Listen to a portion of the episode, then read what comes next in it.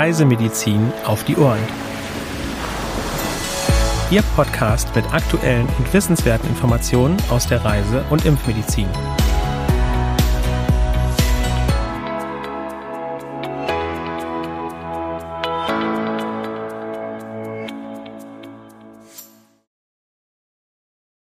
Herzlich willkommen am heutigen Mittwoch, dem 6. April 2022, zu unserem wöchentlichen Podcast Reisemedizin auf die Ohren.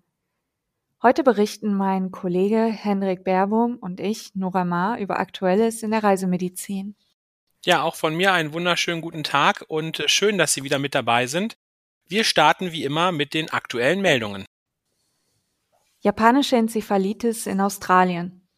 Nachdem im Februar in den Bundesstaaten New South Wales, Victoria, Queensland und South Australia das Virus in mehreren Proben aus Schweinefarmen nachgewiesen worden war, wurden seit Anfang März auch Infektionen bei Menschen bestätigt. In New South Wales wurden bisher zehn Infektionen bestätigt. In Victoria sind es neun. In South Australia drei und zwei in Queensland. In New South Wales, South Australia und Victoria wurden jeweils ein Todesfall registriert. Die Behörden haben Gesundheitswarnungen herausgegeben, in denen die Bevölkerung aufgefordert wird, sich vor Mückenstichen zu schützen.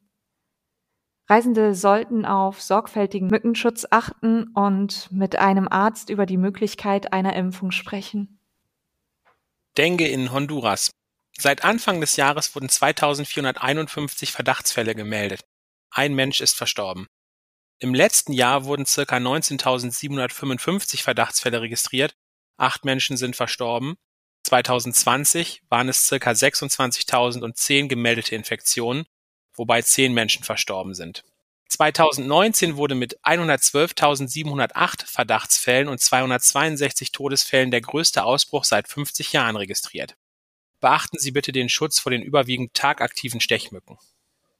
Poliomyelitis in Israel.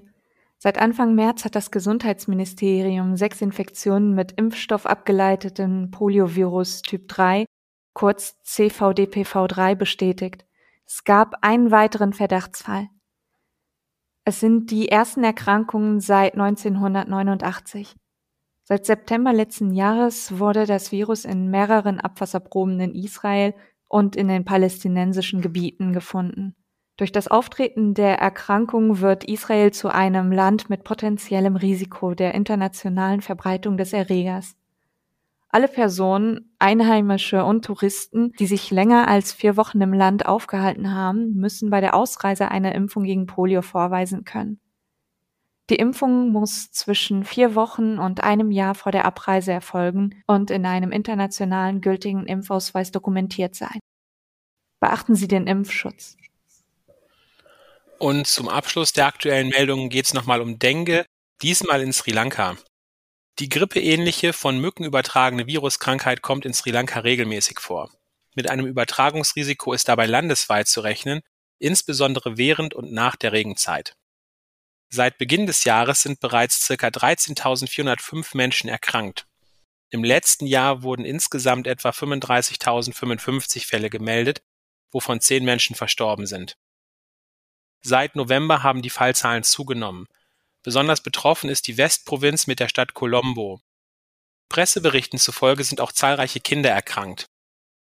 2020 sind circa 31.140 Menschen erkrankt und 35 verstorben. Die meisten Infektionen wurden in den Distrikten Colombo im Westen, Trincomalee im Nordosten und Jaffna im Norden registriert. 2017 waren die Fallzahlen besonders hoch. Presseberichten zufolge war es der bislang größte erfasste Ausbruch. Es wurden ca. 186.100 Erkrankungen gemeldet, etwa 395 Menschen sind verstorben. Achten Sie auf den Schutz vor den vorwiegend tagaktiven Überträgermücken. Weitere aktuelle Meldungen finden Sie unter www.crm.de/aktuell. Wir machen jetzt weiter mit der Rubrik CRM in den Medien. Nora, worum geht es da heute? Es ist ein neuer Dengue-Impfstoff in Sicht. Die Weltgesundheitsorganisation zählt das Dengue-Fieber zu den zehn größten Bedrohungen der Weltgesundheit.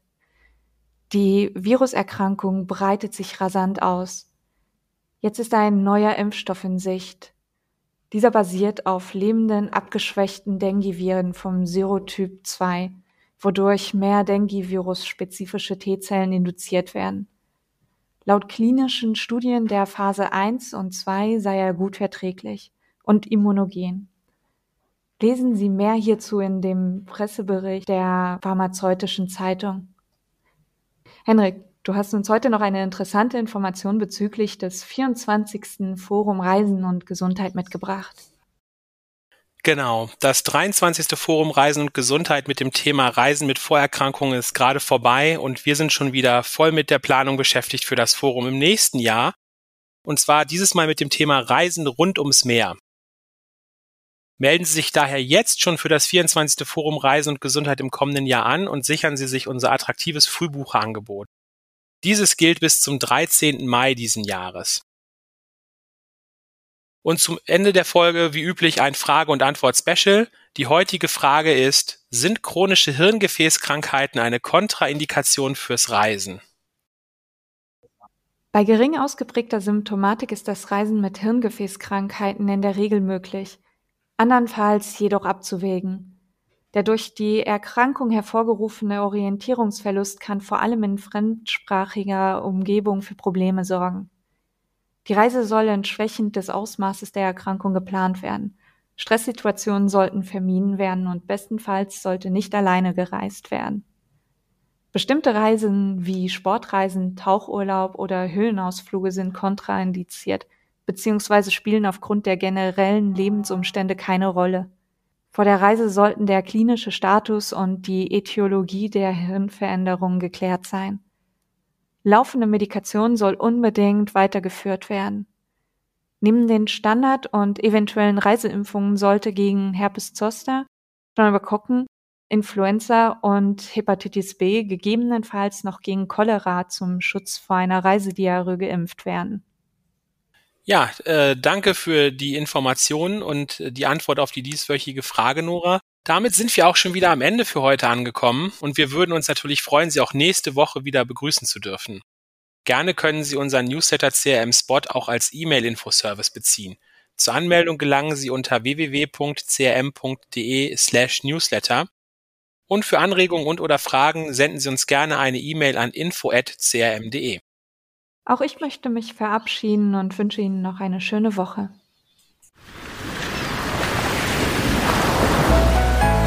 Dieser Podcast ist eine Produktion des CRM, Zentrum für Reisemedizin.